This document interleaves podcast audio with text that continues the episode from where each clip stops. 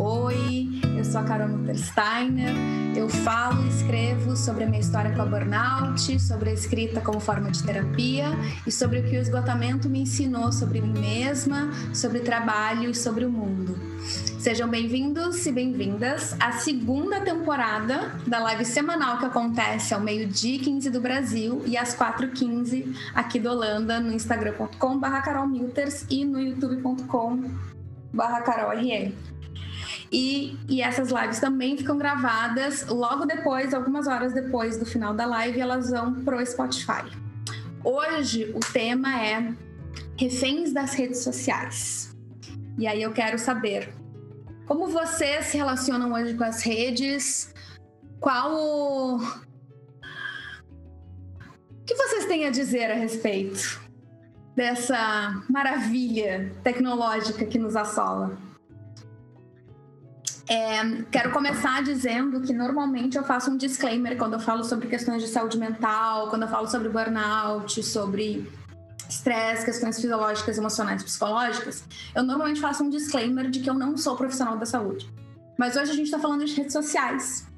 E aí eu vou bater no peito e vou dizer, não, isso aqui tá dentro da. Esse é meu campinho. Porque eu trabalho com redes sociais para outras pessoas Putz, há 13 anos, 14 anos mais ou menos.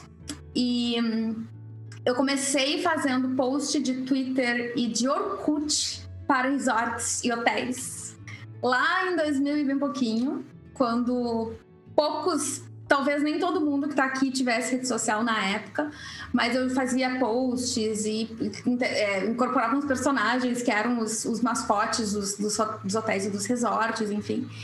E desde então comecei a ter uma presença minha e também em nome da empresa e desenvolvi algumas estratégias de redes sociais. E agora, mais recentemente, comecei a usar a trabalho e sempre fui usuária, porque é, Orkut foi ali logo depois do ensino médio, comecei da faculdade, então foi bem aquele período da adolescência, assim. Então eu sou quase uma digital native, não chego lá, mas sou quase. E sempre fui muito fã desse conceito. O meu TCC foi sobre redes sociais. Meu, minha monografia de conclusão de curso foi sobre redes sociais. Foi sobre. Eu vou tentar colocar de um jeito que não pareça muito maluco, porque foi um pouco profundo.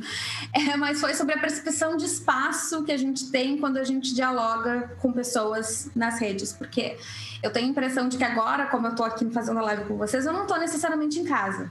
Eu tô em casa, vocês estão vendo o fundo aqui, é a minha casa, mas eu não tô em casa, eu tô ocupando um outro espaço. Eu tô num espaço que é esse éter que nós estamos compartilhando neste momento, que quem tá vendo no YouTube tá agora tá nesse espaço e vocês que estão aqui também.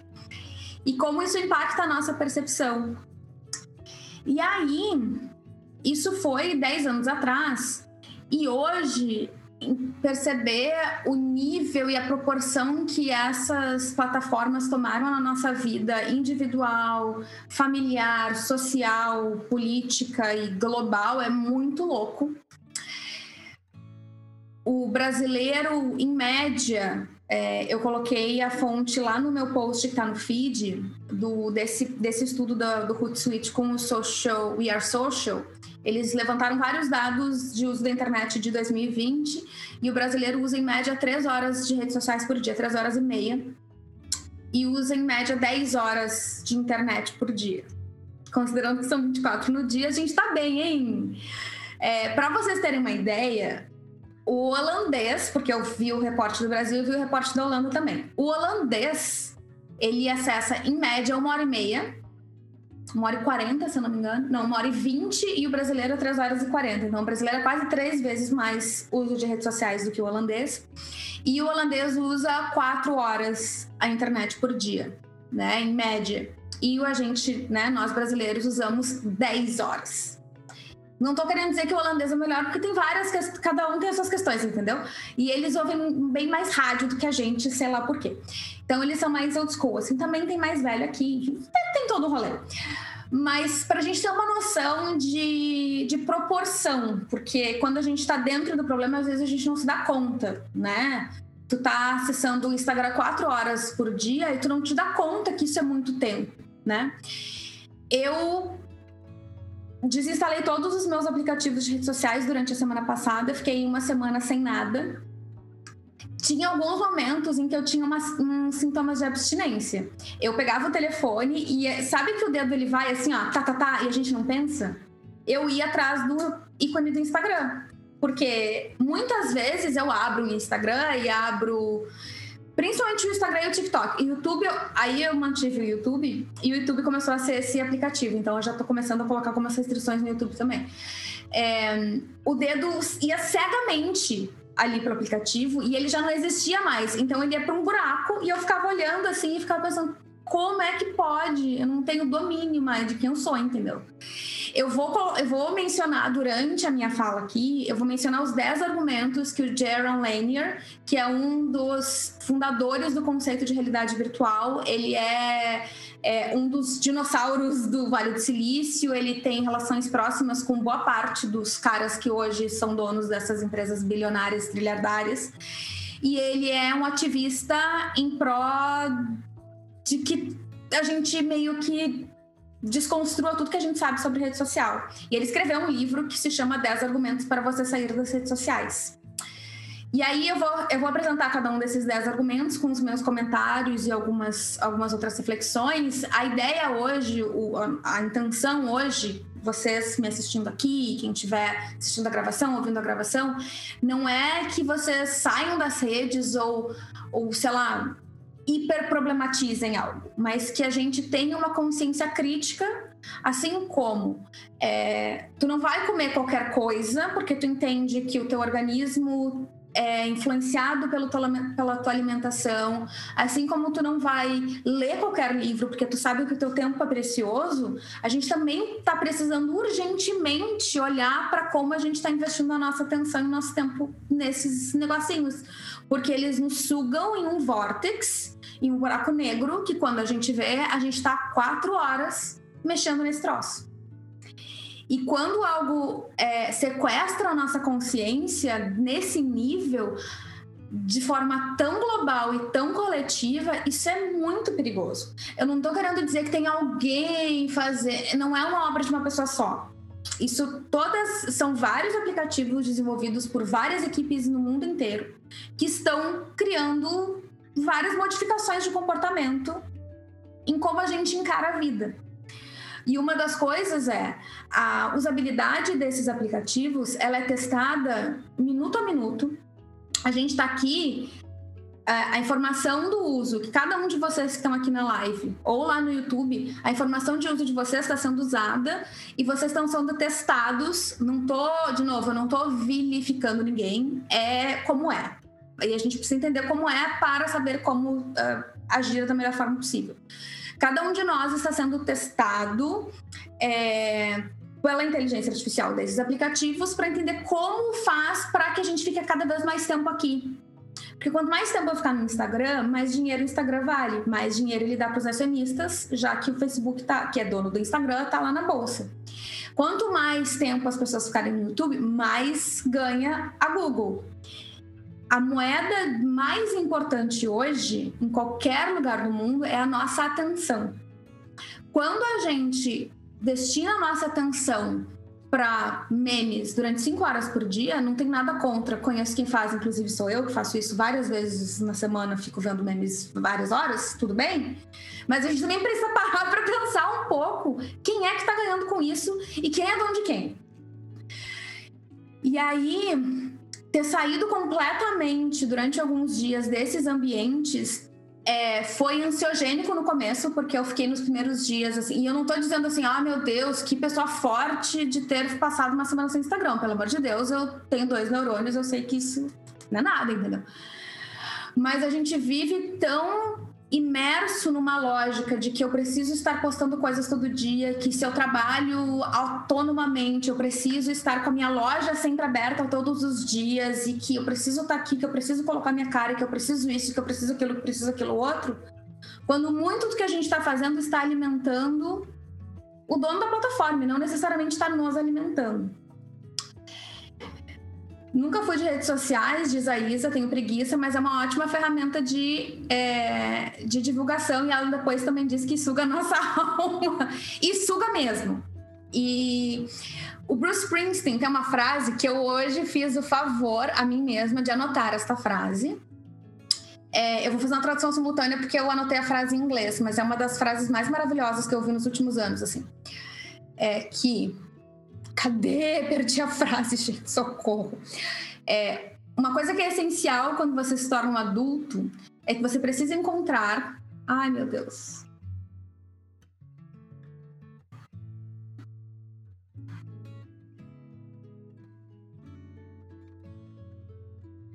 Meu Instagram bloqueou porque eu tenho um aplicador de aplicativo. Oi, deixa eu voltar porque aplica... eu tenho um bloqueador de aplicativo que diz assim, ó, tu já usou muito o Instagram hoje, mas eu esqueço quando eu vou botar live.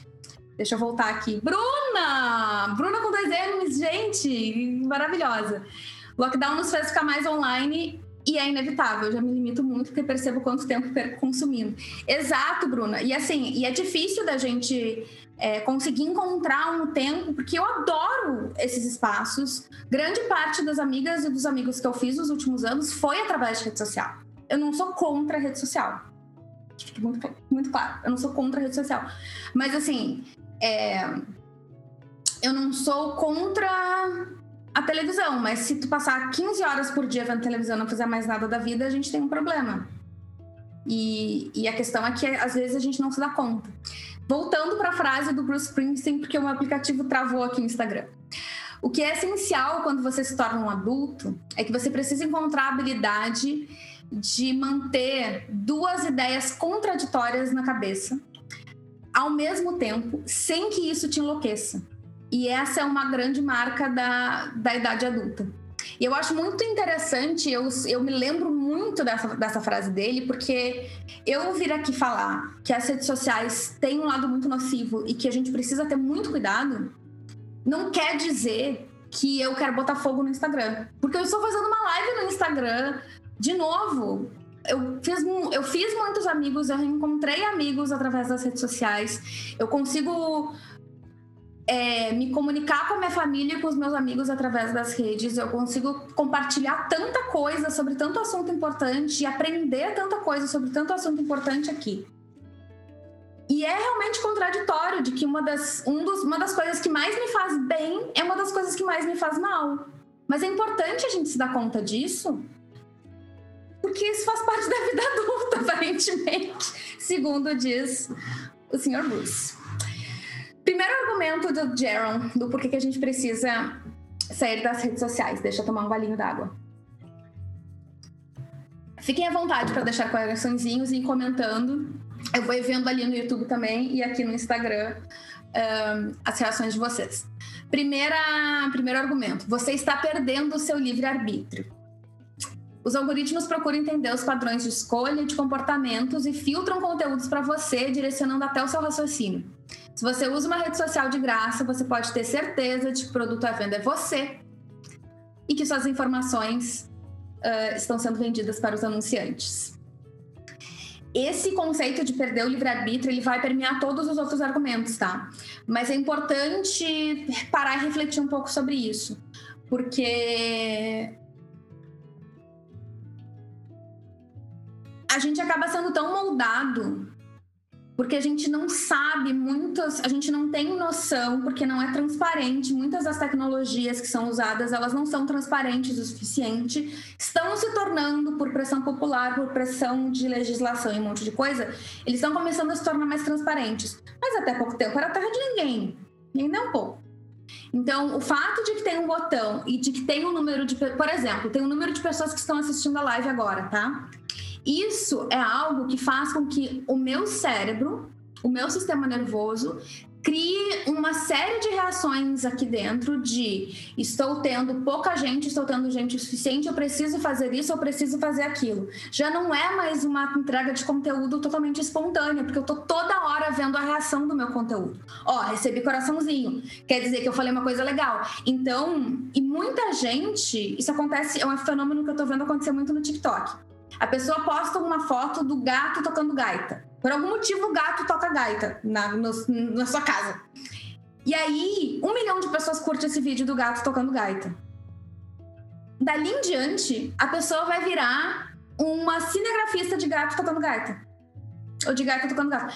Vai ser o gato tocando gaita. Lembra das, dos livros do cachorrinho samba na floresta, cachorrinho samba na, no aquário, cachorrinho samba na, na, no carnaval, cachorrinho samba não sei o quê?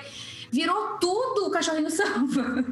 Eu espero que alguém esteja entendendo a minha analogia com o cachorrinho samba, porque tinha na minha biblioteca lá de esteio, tá? Mas virou tudo isso, que é assim. Ah, e eu já eu fiz e ainda faço isso, tá? Por exemplo, eu vi que posts que tem só texto, só uma frase curta no meu, no meu perfil, tendem a ter mais alcance. Aí o que, que eu faço? Eu taco-lhe frase. Mas, meu, não sei se é isso que eu quero fazer o tempo inteiro. E eu não sei se é isso que realmente tem valor para o mundo inteiro. Mas alguma caceta do algoritmo tá me dizendo que eu tenho que fazer isso e eu fico repetindo sem parar. E se eu não me distancio disso e entendo o que, que realmente faz sentido no meu trabalho, eu viro empregada de um algoritmo. E aí eu deixei de prestar conta para um chefe para prestar conta. Eu deixei de prestar conta para um milionário para começar a prestar conta para um bilionário. Não sei se está fazendo sentido esse negócio, entendeu? É, e sem contra-cheque, sem férias, sem décimo terceiro. Ou seja, Vamos pensar bem nisso aí. Então, o que acontece. Quase caí da minha cadeira aqui. Então, o que acontece é que muitas vezes, e talvez vocês já tenham observado isso com criadoras de conteúdo, a pessoa entra num túnel. Eu vou falar só disso. Eu acabei especializando muito meu conteúdo em burnout. E durante algum tempo eu fico meio receosa também, sabe? Tá, mas eu acho que eu tô falando muito de burnout. E é importante que cada pessoa que esteja fazendo o seu trabalho se permita o momento de pensar assim: putz, mas eu não sei se eu quero estar tá fazendo isso ainda, eu só estou fazendo isso porque eu estou recebendo reforço positivo. Existe algo muito, muito importante, chama behaviorismo, que eu não. Aí entra o meu disclaimer de novo. Eu não sou psicóloga, não me especializei nisso. O conhecimento que eu tenho de behaviorismo é meia dúzia de, de ensaios em vídeo no YouTube e o livro do Jerry, tá? Mas o behaviorismo, sabe como é que adestrador trabalha? É recompensa positiva quando faz uma coisa certa, recompensa negativa quando faz uma coisa errada. O Mark Zuckerberg e o Sergey, não sei o que das quantas lá do YouTube, eles sabem disso e eles têm institutos com pesquisadores que têm PHDs e que têm, ganham um salário maravilhoso com base nesses preceitos e que estão colocando o número de pessoas que está na live, porque sabe que se eu entender que tem gente aqui, a chance de eu voltar na segunda-feira e fazer uma live é maior. Se vocês verem que tem bastante interação aqui, a chance de vocês voltarem aqui nessa mesma live semana que vem é maior. E aí, quem está ganhando mais dinheiro com isso? Me digam. Tá? Quando é, eu posto um conteúdo, quando eu faço um post e eu recebo X likes, e aí eu posto uma outra coisa, eu recebo menos, ele também está usando o mesmo princípio behaviorista de isso aqui está funcionando, faça mais disso. E quando ele não funciona o conteúdo, é o mesmo princípio de isso não está funcionando, faça menos disso. Não tem uma pessoa por trás disso com planos diabólicos de tomar conta do mundo, tá? É só um bando de gente querendo pagar suas contas e algumas poucas pessoas querendo ficar mais bilionárias ainda. É esse é o, esse é o rolê. É, e aí, isso, quando a gente não se dá conta disso, e mesmo se dando conta disso, a gente entra no aplicativo e fica com a cabeça zoada. Perdi seguidor, ganha, perdi seguidor, putz, eu preciso parar de fazer tal coisa. Ganhei seguidor, putz, eu vou fazer mais disso aqui. Acontece Uh, e eu acho que no livro do Jaron, em algum artigo que, que eu li, que eu não vou me lembrar de quem é, mas eu acho que é do, que é do Jaron que ele fala, que o Instagram, por exemplo, vamos usar o Instagram de exemplo, ele retarda algumas das devolutivas de dados para tu achar que não tem tanta gente ainda. Então, por exemplo, eu postei algo, 20 pessoas curtiram, mas ele não vai me mostrar as 20 ao mesmo tempo. Ele vai me mostrar uma, porque daí eu fechei o aplicativo. Aí eu se eu vejo as 20, eu fecho o aplicativo e vou cozinhar. Mas tem uma só que curtiu, eu vou ter que abrir de novo o aplicativo para ver se tem mais. E aí ele vai me treinando. Então, assim, de um jeito bem simplista, é como se a gente fosse um monte de cachorrinho que está sendo treinado por um monte de robô, porque na verdade o algoritmo ele, ele, ele tem o, né, a regra principal é desenvolvida por humanos, mas ela está sendo aperfeiçoada por um monte de robô e de inteligência artificial e de software que não se sabe muito até onde a gente ainda tem controle sobre isso, eu acho que não, entendeu? É, Romi, bem-vinda. Se Mayara, esse assunto é muito relevante mesmo, muitas pessoas não têm a consciência do quanto tempo ficam e quanto isso pode acarretar na saúde mental. Aí quando a gente fala é, em saúde mental, fica muito complicado, porque um, além da hiperestimulação que esses negocinhos têm com a gente, eu tô aqui com um monte de. Isso aqui fica se mexendo o tempo inteiro. O, o YouTube tá mais de boas eu acho, é, porque a galera tá quieta lá, entendeu? Mas aqui no Instagram é comentário, comentário, comentário, comentário, comentário. E entra gente, sai gente, e não sei o quê. Tem sempre alguma coisa acontecendo. Então, o nosso cérebro ele vai ficando acostumado a ter hiperestimulação. Quando eu vou para um parque deitar na grama, eu sinto tédio. Porque não tem nada acontecendo, não tem coraçãozinho pulando, não tem notificação vindo, não tem não sei o quê, não tem coloridinho. Essas coisas todas parecem docinho, porque evolucionariamente nosso cérebro olha para isso e pensa assim: putz, isso aqui é comida, isso aqui é saúde, eu preciso de mais disso para poder sobreviver. Existe uma lógica inteira, uma indústria inteira, para fazer com que a gente passe o máximo de tempo possível nesses lugares. E isso não seria tão tipo, ok que alguém esteja querendo fazer isso, mas o ponto é que isso está tirando a nossa autonomia. E isso é o, é o complicado. Eu tenho controlado a minha ansiedade depois que posto alguma coisa para não ficar vendo as curtidas, mas agora já consegui ligar o Fada-se. Gostei do Fada-se. Não sei se foi erro de digitação, se foi ato falho, Isa. Consegui lidar o Fada-se. Gostei do Fada-se. Eu vi no o After Hype, que é uma, uma, uma papelaria brasileira maravilhosa, que eles, que eles falam fofa-se. Esses dias ando muito pensando muito nisso. Dai, bem-vinda. Argumento 2. Largar as redes sociais é a maneira mais certeira de resistir à insanidade dos nossos tempos. Aí aqui ele vai ser um pouco mais, né? Mais xiita. Nesse capítulo, o autor apresenta o conceito de máquina bummer, que é uma sequência de acontecimentos que mudam nosso comportamento através das redes sociais.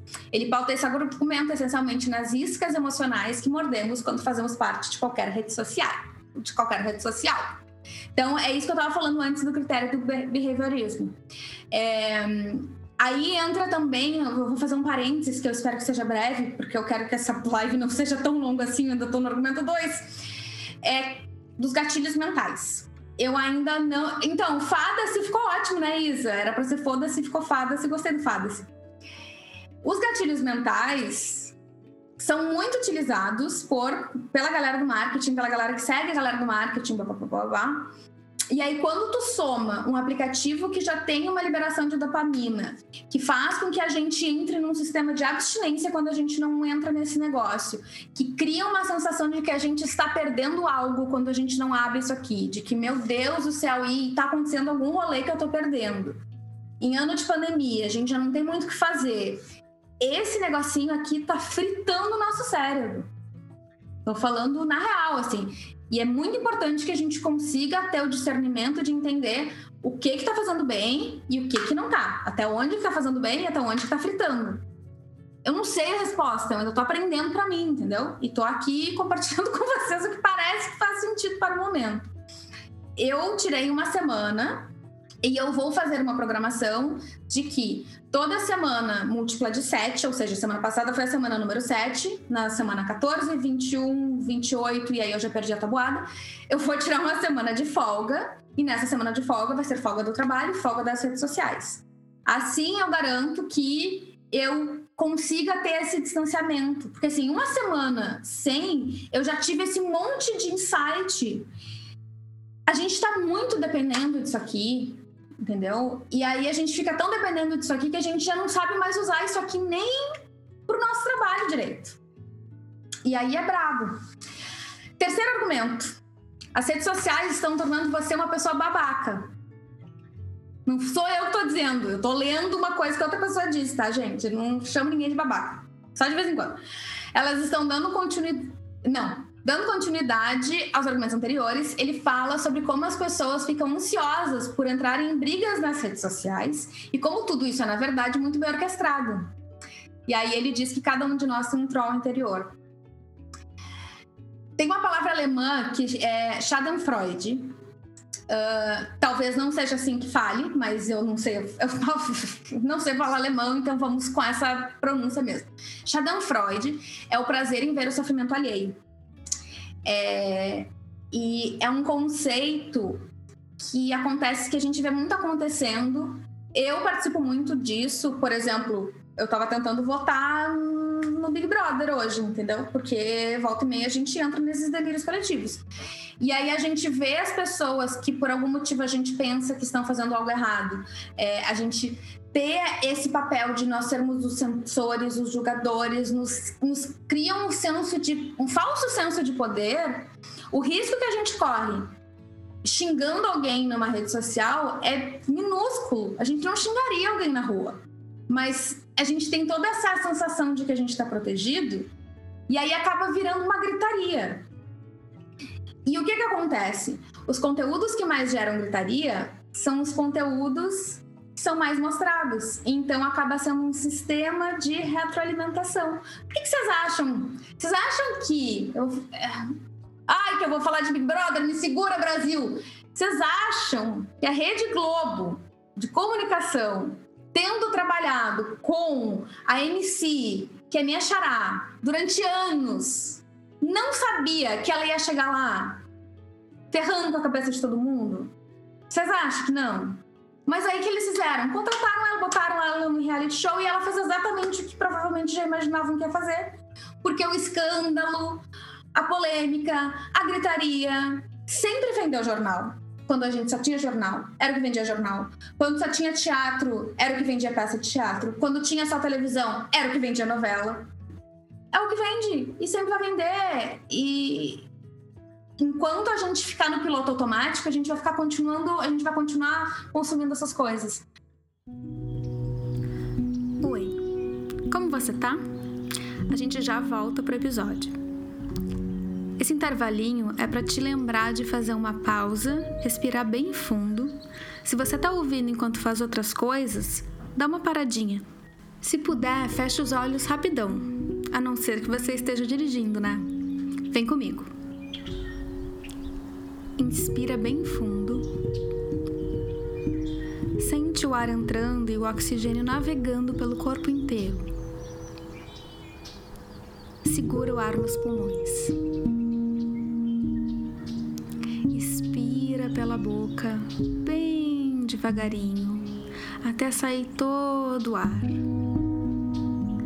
Você pode repetir essa respiração sempre que notar que o teu sistema ficou meio nervoso. Se quiser, continua inspirando e respirando bem profundamente enquanto eu te dou mais um recadinho. Existe um exercício chamado Morning Pages, páginas matinais, popularizado pela escritora e roteirista Julia Cameron. A tarefa é simples, mas não é muito fácil. Todas as manhãs você senta, escreve pelo menos três páginas da forma que surgir, sem julgamentos. Sentar para escrever todas as manhãs, ok, várias manhãs, durante os dias mais sombrios do meu quadro de burnout e depressão, me transformou.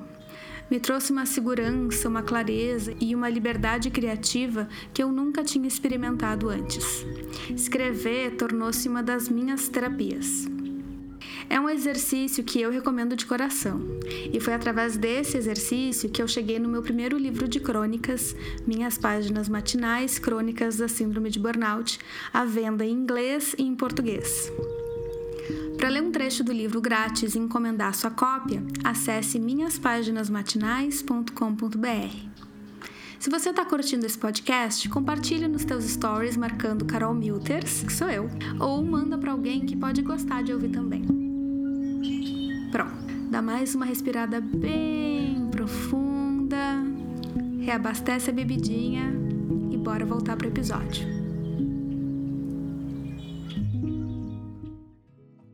Carla, me sinto muito babaca quando percebo que perdi horas do dia vendo a vida de outras pessoas que mostram nas redes sociais uma vida perfeita que muito dificilmente acontece.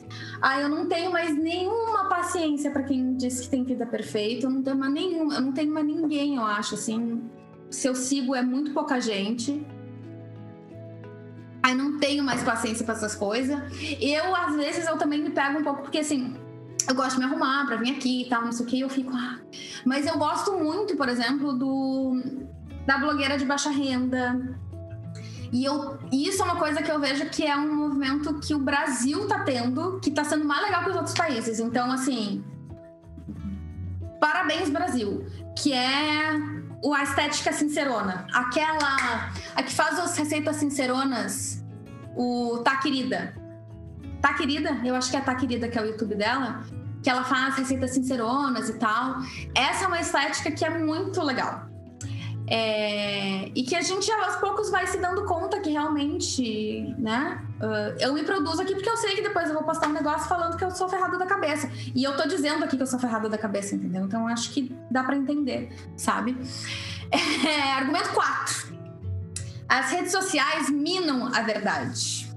Se você não estiver vivendo em Marte nos últimos meses, você já deve ter ouvido falar sobre o problema da propagação de fake news pelas redes sociais. Não existem, agora eles estão começando a criar várias, vários métodos e ferramentas. Teve aí um ex-presidente é, norte-americano que foi bloqueado do Twitter em função de propagar fake news, então há esperança. Mas é, e aí eu acho que eu não preciso nem falar muito sobre esse, porque assim, as redes sociais elas inauguraram esse conceito do pós-verdade. Uh, por quê?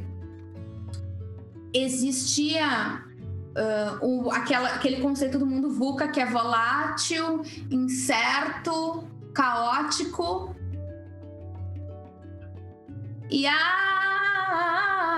badá do carnaval, porque eu não sei o que é lá. E agora é um outro, um outro conceito que é um conceito mais sociológico de como é que o mundo está funcionando, que tem a ver com é, não linear, uh, ansioso e complexo, alguma coisa assim.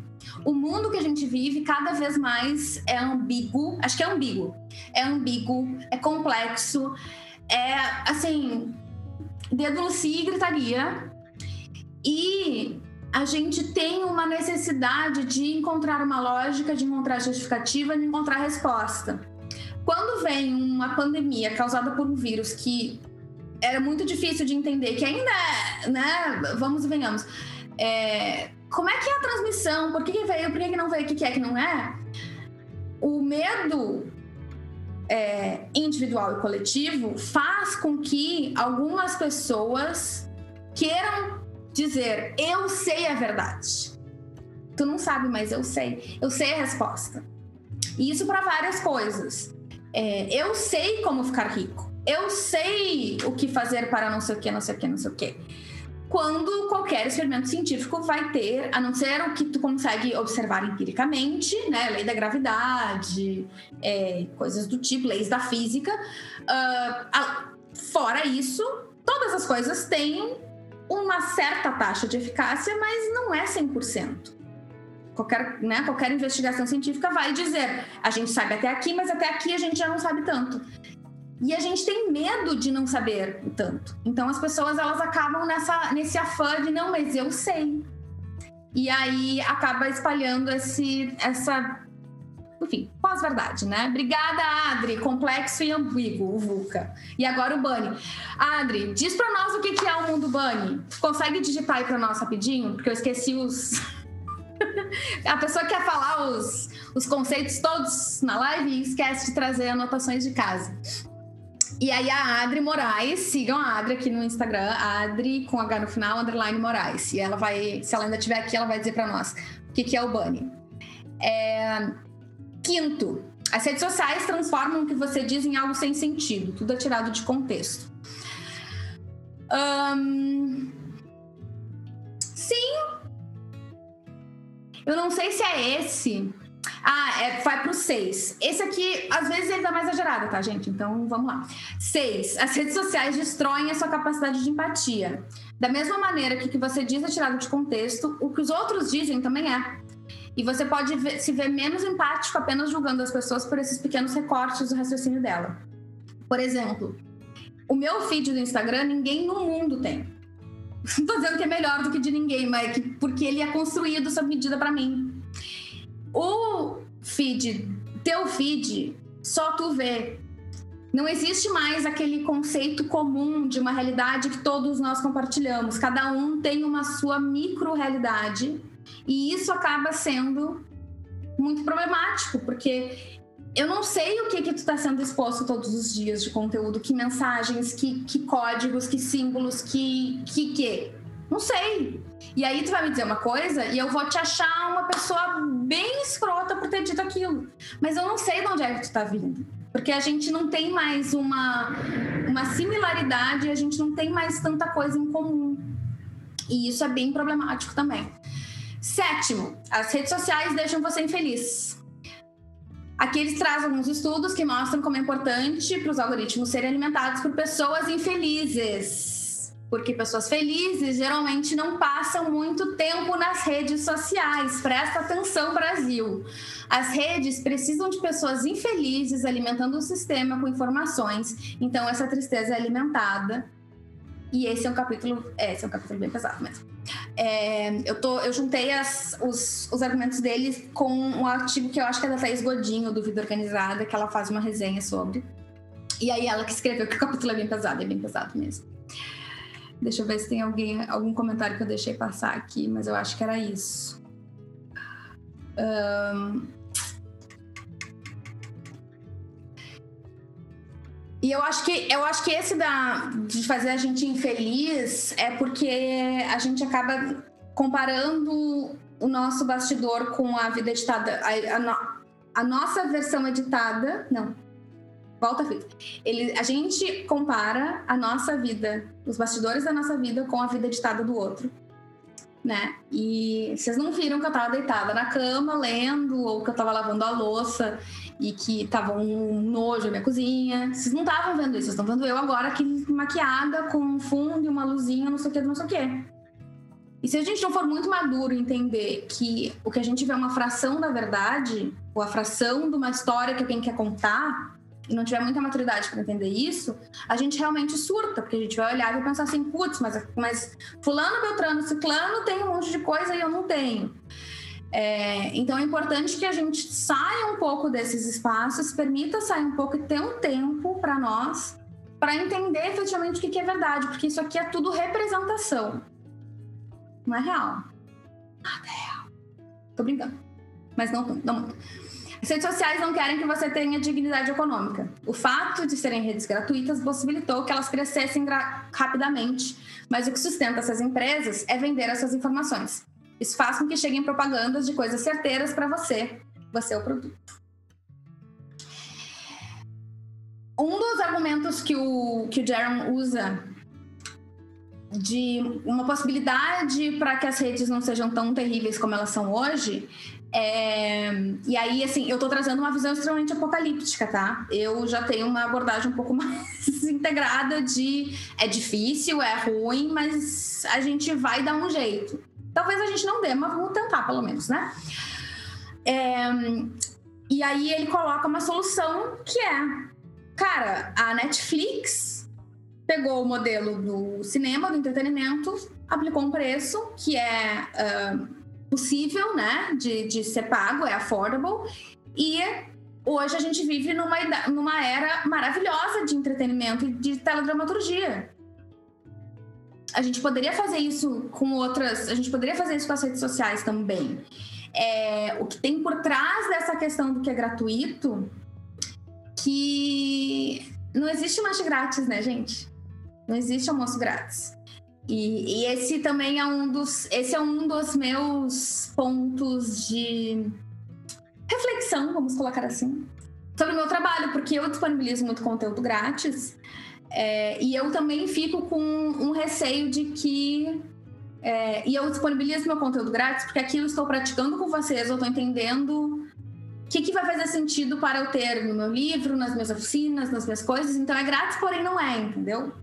Porque quando a gente vê uma pessoa fazendo um monte de coisa de graça, ou uma instituição fazendo um monte de coisa de graça, como é que o Marcos Zuckerberg como é, é, consegue pro, é, proporcionar uma plataforma grátis e, e, valer bilhões?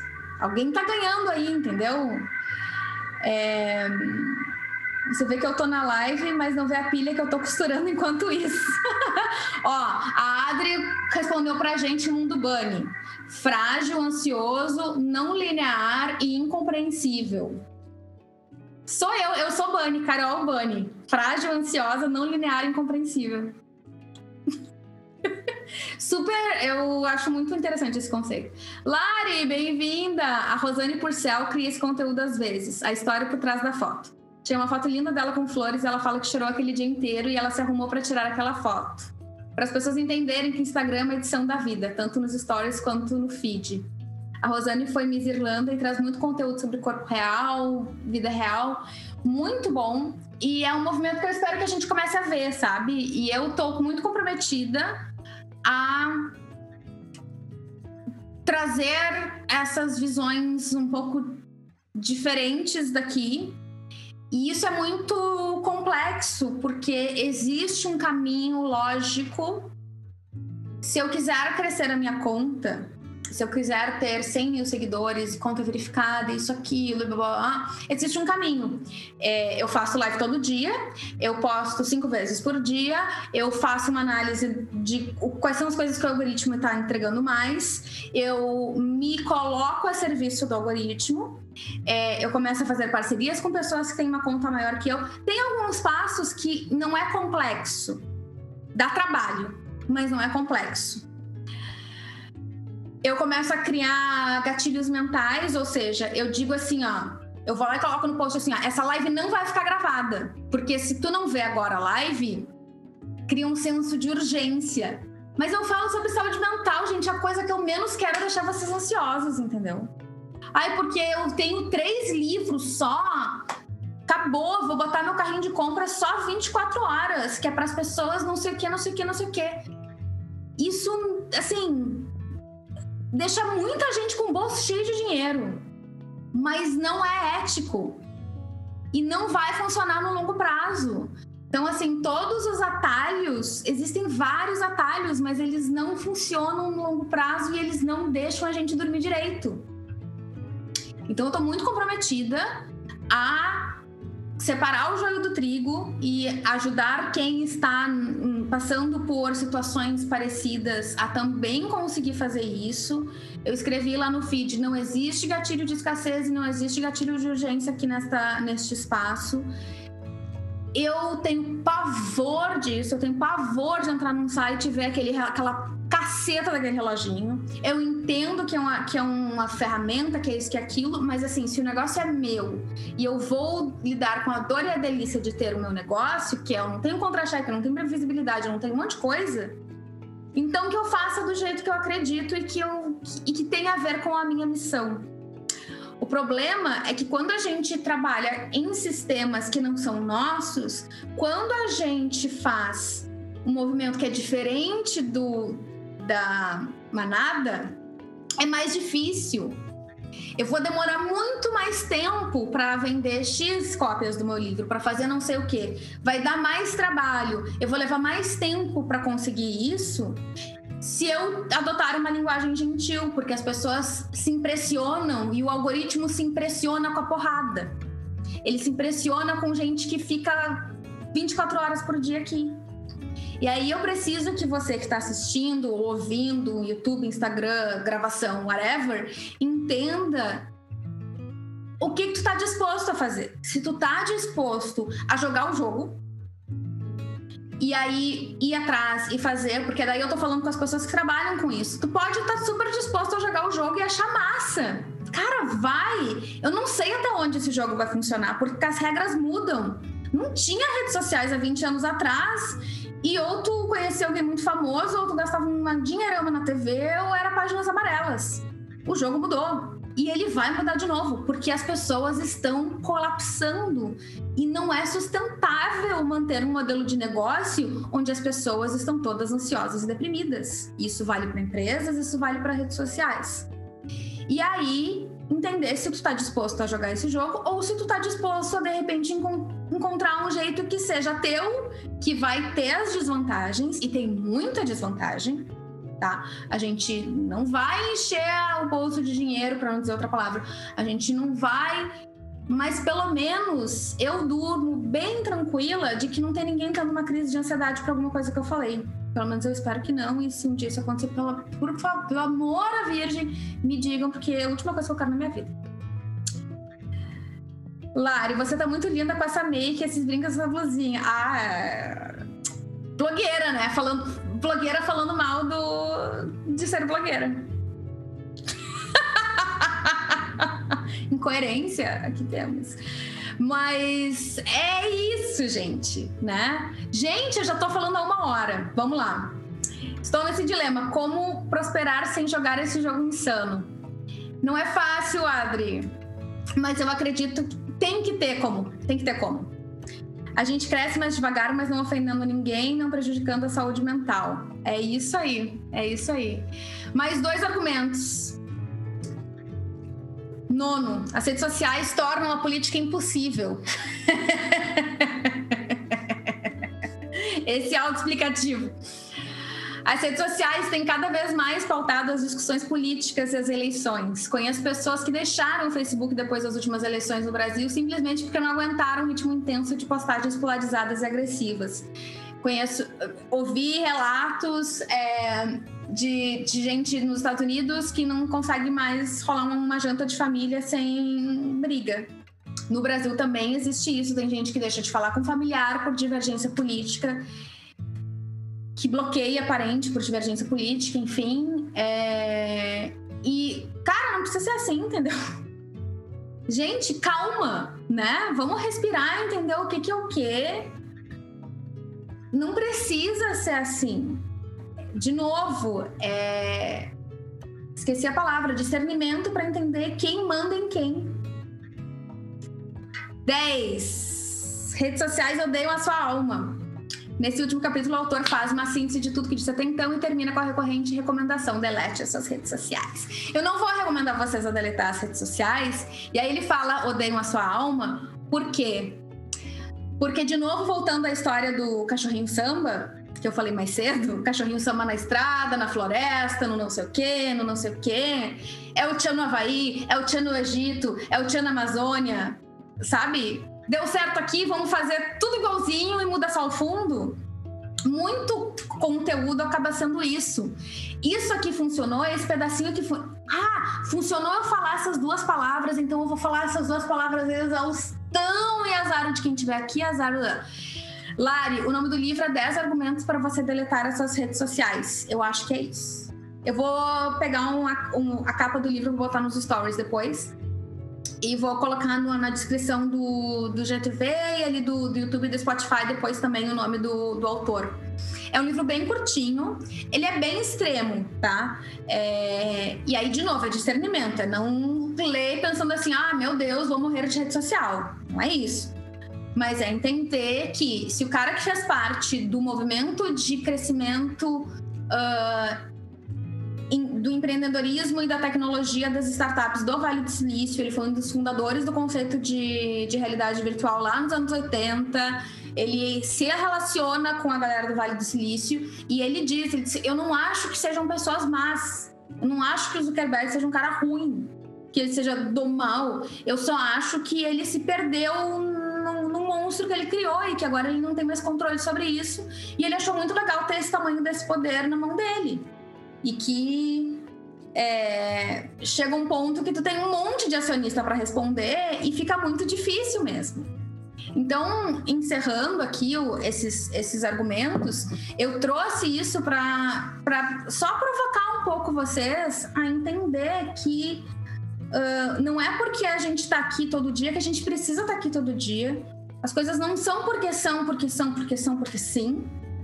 É, tudo bem desinstalar por um tempo, para sempre. Tudo bem bloquear uma galera de vez em quando, tudo bem parar para pensar o tempo que tu tá destinando para esses espaços.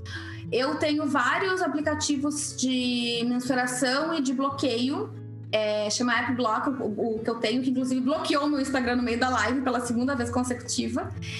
E eu tenho um bloqueador das 10, da, da 10 p.m. até 10, das 10 da noite às 10 da manhã. Então, é, eu não tenho notificação de WhatsApp nesse período e eu não tenho acesso a Instagram, YouTube, TikTok, Twitter, não sei o que, tá, tá, tá, tá, tá, tá. que me dá a possibilidade de eu conseguir dormir sem essa hiperestimulação e eu acordo antes das 10, normalmente. E então eu consigo estudar, ler, produzir, fazer um yoga, meditar, olhar para o teto, qualquer coisa, sem necessariamente precisar recorrer às redes. Muitas vezes a gente entra, a gente abre as redes por impulso, por piloto automático, porque a gente quer encontrar alguma coisa que vai que vai que agora tem isso. Mas não precisa, respira fundo e avalia se isso está te fazendo bem ou não. Dilema das redes, é, sim, recomendo muito. O Jaron fala no Dilema das Redes. Um, Sim, Lário, o Jaron Lanier apareceu. Ele é um que tem os, os dreadlock bem imenso, assim. É, ele é bem brancão, de olho azul e tem uns dreadlocks imensos, assim. E ele deve ter uns 50 anos de idade e tal. É uma figura. Ele é uma figura. O segredo é empoderar, equilíbrio, é ponderar, empoderar. Gostei, pensei em empoderar. É, o segredo é ponderar, equilíbrio para todas as áreas da vida. É isso aí, Iris. É, e aí eu também uh, volto das férias falando sobre esse assunto, porque um, para mim é muito emblemático. E, e eu sempre tento fazer uh, paralelos entre isso com outras áreas da vida, assim, com, que tá, com um ponto que está acontecendo de repente, talvez se aplique em outras áreas da vida. Tanto nas redes sociais, quanto no trabalho, quanto em qualquer coisa. Às vezes a gente está tão de cabeça que a gente não para para refletir. E se tem uma coisa que foi importante nessa minha folga, foi o parar para refletir. Não estou dizendo que eu vou mudar tudo completamente, que eu vou virar, mas que simplesmente tu te dá esse tempo. É, eu fiquei uma semana sem trabalhar e sem usar as redes e eu vou ser mais produtiva do que as, sei lá, 40 horas que eu teria trabalhado, 30, 40, 50 horas que eu teria trabalhado semana passada, eu recuperarei essas horas porque eu espero pelo menos, que eu vou fazer um trabalho que tenha mais sentido.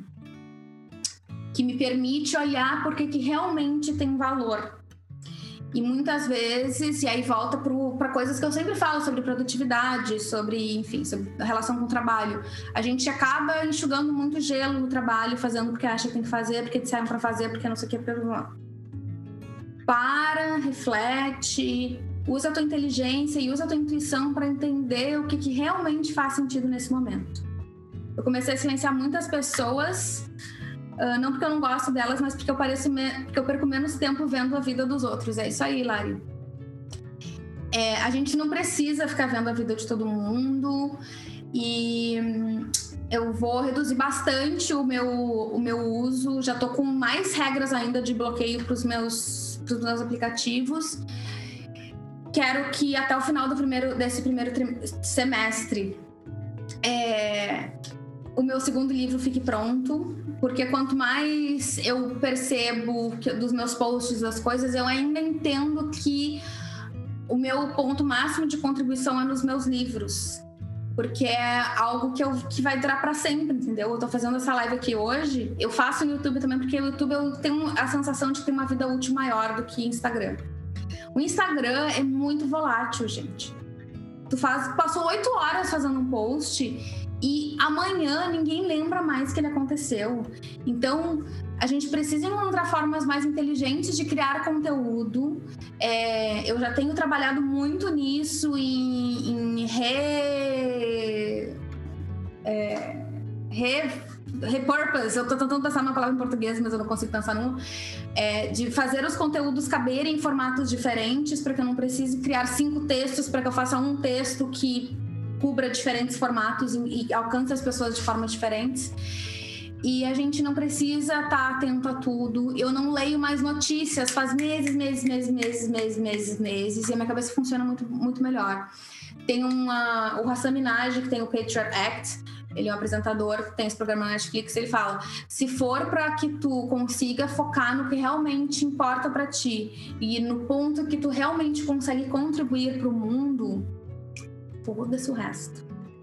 Então, essa é a minha contribuição.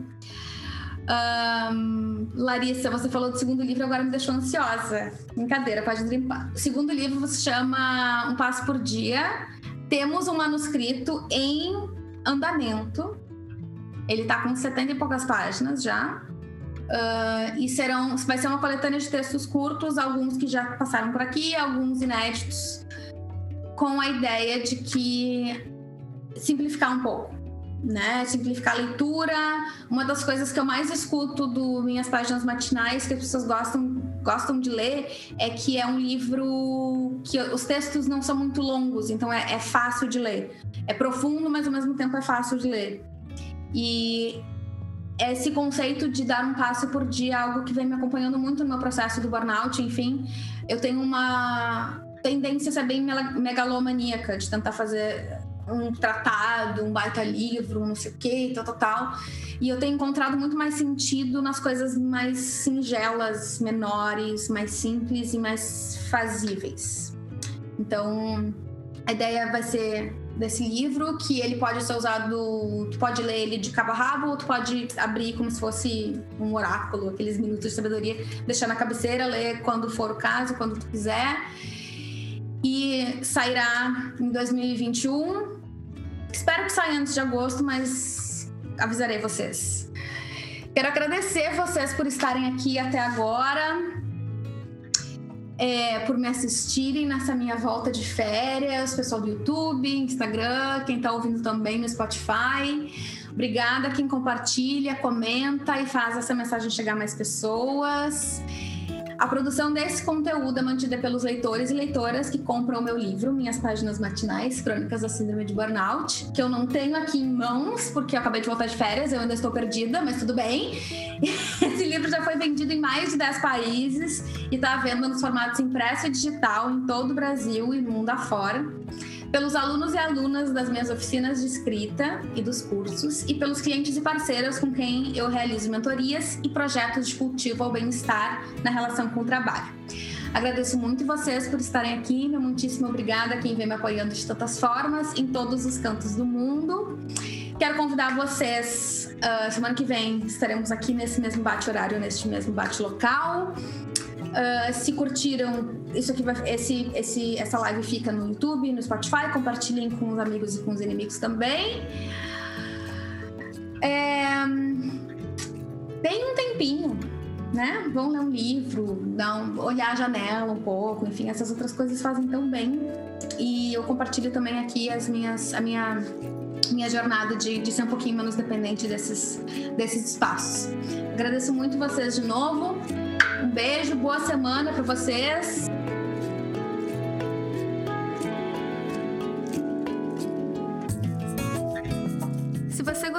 Que ouviu, deixe um review desse podcast na sua plataforma de preferência e o compartilhe na sua rede para que esse conteúdo chegue em mais pessoas. Você pode assistir às transmissões ao vivo diretamente no Instagram e no YouTube. No Instagram você procura por Carol Milters e no YouTube é youtube.com/carolrm de Miltersteiner. Esse podcast é produzido e apresentado por essa que vos fala, Carol Miltersteiner. A trilha do nosso podcast conta com composições do Ketsia e do Chad Crouch. No site carolmilters.com você pode ler os meus artigos, textos e ficar por dentro dos eventos que eu organizo. Obrigada por ouvir, te espero para o próximo. Cuide-se bem e aproveite o teu dia.